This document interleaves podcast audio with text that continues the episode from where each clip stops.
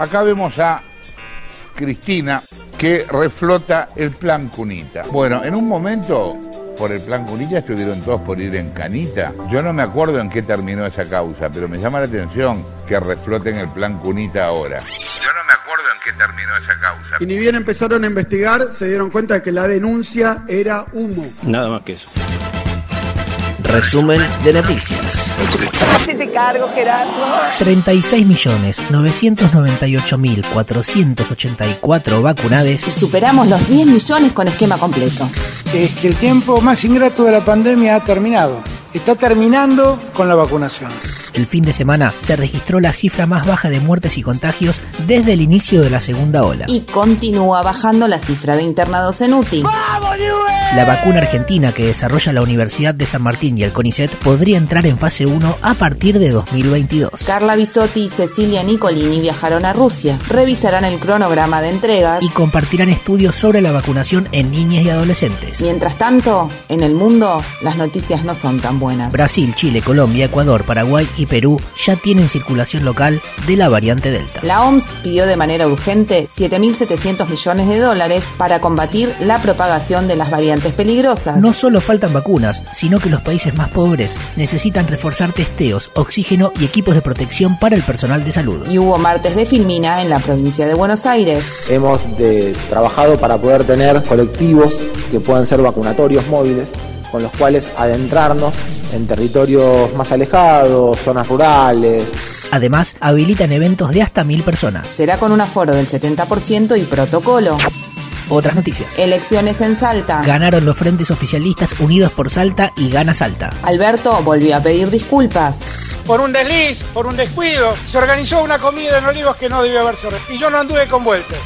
En menos de 24 horas dije esto pasó y no debió pasar lamento que haya ocurrido. Y de ese modo, y de ese modo, me disculpé ante los ustedes, ante el pueblo, que son a los únicos que le debo una disculpa. Algunos fueron tan miserables que dijeron que le eché la culpa a mi compañera. El único responsable soy yo. Me hago cargo, doy la cara. Fue el lunes en la inauguración del Centro Universitario de la Innovación en González Catán. Quiero decirles que nunca me van a tener que escuchar pedir disculpas porque me arrodillé frente al, Fondo Monetario Internacional y endeudé a la Argentina y a generaciones de argentinos como otros hicieron. Y tras la foto y el pedido de juicio político por parte de la oposición, el diputado y precandidato de Juntos por el Cambio, Gustavo Mena, presentará un proyecto de amnistía para las personas sancionadas durante la cuarentena. ¿Quiere más? Marcha de las Piedras. Luego del homenaje a los más de 109.000 fallecidos por COVID, el gobierno anunció que guardará las piedras con los nombres para construir un espacio de la memoria. ¿Qué pasó con Facundo? A un año del hallazgo del cadáver de Facundo Astudillo Castro, la investigación aún no logró determinar si el joven fue secuestrado y asesinado o si murió ahogado de manera accidental. Pero la seguimos peleando, acá estamos, no, no les vamos a aflojar. Estamos esperando que Casación nos dé una respuesta. Modo campaña. Alberto Fernández y Cristina Kirchner encabezaron un acto de entrega de viviendas en Avellaneda. Nosotros no necesitamos operadores de prensa ni operaciones de prensa. Somos militantes, tenemos representación y eso es lo que enaltece y convoca la política. Por eso, Alberto, tranquilo, pone orden en lo que tengas que poner orden, no te pongas nervioso, no te enojes y metele para adelante. Todos los que estamos acá reivindicamos lo que se ha hecho. Tenemos miradas distintas sobre lo que se puede haber hecho. Pero tenemos un común denominador, todo lo que se ha hecho ha sido en favor de los que menos tienen, de los más postergados, de los desposeídos. Y allí no tenemos dudas, ¿eh? Afganistán. El fin de semana, las tropas talibanas tomaron Kabul, poniendo fin al gobierno afgano. El presidente abandonó el país. Y a dos décadas de tropas estadounidenses en el país. Habían invadido Afganistán luego de la caída de las Torres Gemelas y ahí se quedaron. En medio del caos y la huida masiva de la población, quedó un consejo de funcionarios, entre ellos el expresidente Hamid Karzai, quienes empezarían las negociaciones. El talibán asegura que la guerra terminó y que pronto informará cuál será el rumbo político y religioso que tomará el país. Gran momento para ver Máquina de Guerra. Hasta la vista. Picadito. Paren Lorenzo. Estatales bonaerenses tuvieron reunión paritaria. Hubo marcha para que Garbarino pague los sueldos que debe. La venta de juguetes en el Día de las Infancias se recuperó a niveles prepandemia. Demandaron a Bob Dylan por abuso sexual. Reabrieron 11 estaciones más de subte. Ahora sí, indignémonos juntos. Habló Mauricio. Nada más que eso. La, la primera mentira fundamental que hoy baten como parche, que es importante a todos los argentinos que lo entiendan, el crédito del fondo. Nosotros recibimos un crédito del fondo, que es, ¿qué es el fondo? Es el grupo de países importantes del mundo que ayuda a otros países. Lo hace para ayudar a un país que cree que está haciendo las cosas bien y hay que apoyarlo. Y ese era el caso de Argentina, porque creían de vuelta en el rumbo que habíamos tomado, creían en lo que estábamos haciendo. Y también habló de la foto.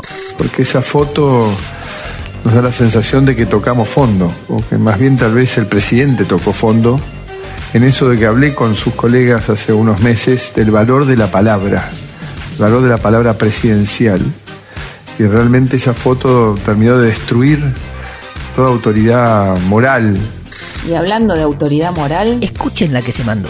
al expresidente Macri como a cualquier ciudadano bonaerense eh, se le aplicó el protocolo que estaba vigente de aislamiento como, como Mauricio Macri había salido del país antes del primero de julio no correspondía que se aísle en hotel sino en su domicilio declaró un domicilio que lo hemos estado eh, certificando que estaba en ese domicilio en el, que, en el que declaró de manera telefónica. Esto fue durante cuatro, cuatro o cinco días, no tengo el último detalle, hasta que en un momento eh, no estaba en ese domicilio y no había avisado al número 148 o a quienes lo llamaban.